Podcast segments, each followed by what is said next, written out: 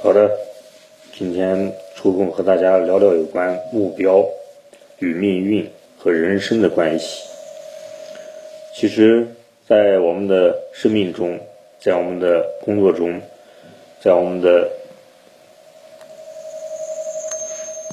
一切的一切中，我们如果把一些事情考虑清楚之后，我们的心情就会顺畅。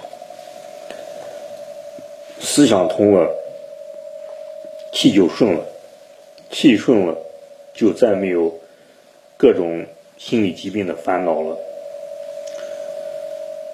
其实，在引起烦恼的当中，目标对于我们的影响很大。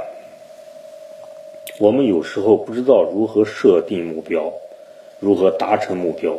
当然，今天我说的这些不是来教别人。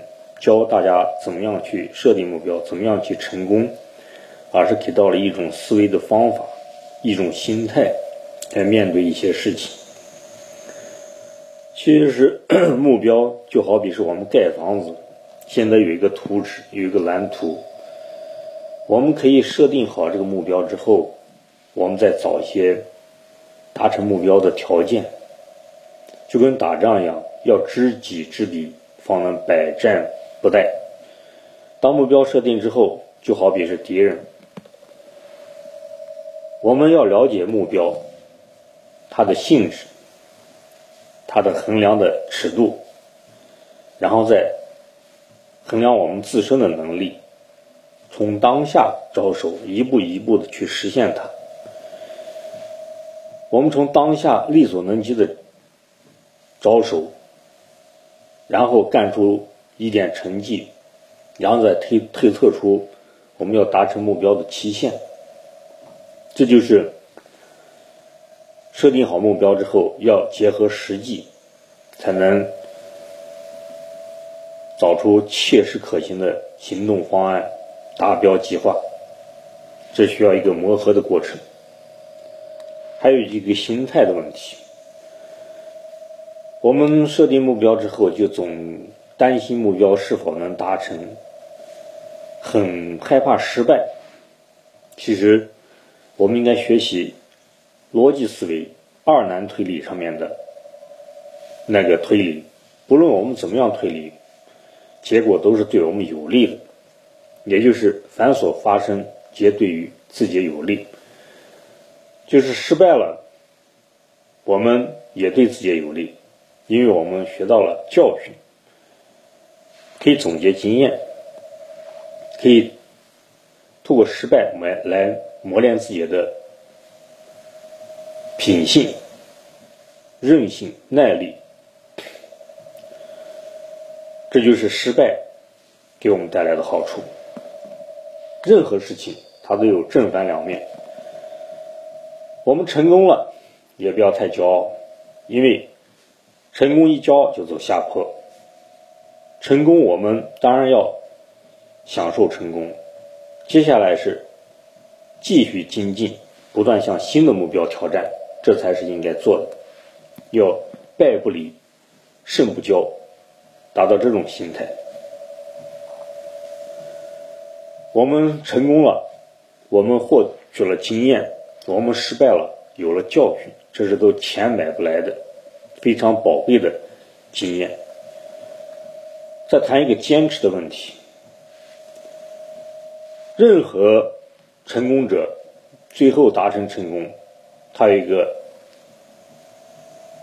统一的特质，就是坚持到底。但是我们坚持又分很多层次，我这里给大家分享三个层次。一个就是为信念坚持，这就是。坚持到底的理由，不论最终的结果是成还是败，是得还是失，我们都坚持到底，就是为了一个信念。就好比很多共产党宁可杀头也不叛变，宁可吃苦也不投降，宁死不屈，舍心。舍身取义，砍头不要紧，只要出一针。杀了夏明翰，还有后来人的那种大无畏的革命气概，就是为了信念的坚持。还有那句话，就只问耕耘不问收获。耕耘其实就是我们设定目标之后要做的真正的目的，就是享受这个耕耘的过程，而不计成果。这是一种心境，也是一种心理状态，它会让我们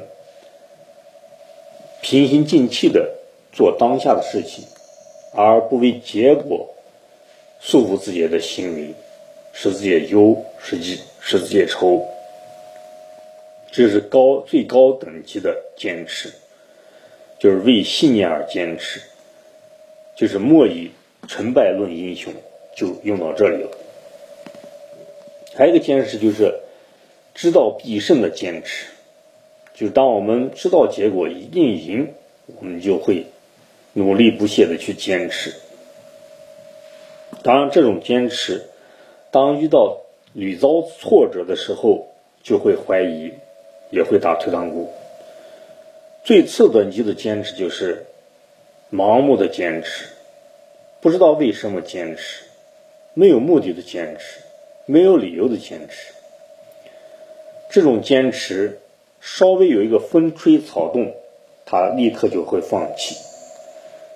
有许多共产党人，包括张国焘，干了很多的时间的革命工作，最后却叛变国民党，这就是信念不坚定造成的。可以说是他其实不知道为什么坚持，突然有一天他信仰出现了危机，非常的盲目盲动，不知道如何选择，就投向了国民党。其实我们何时坚持何时放弃，全凭我们的价值观，就是值与不值。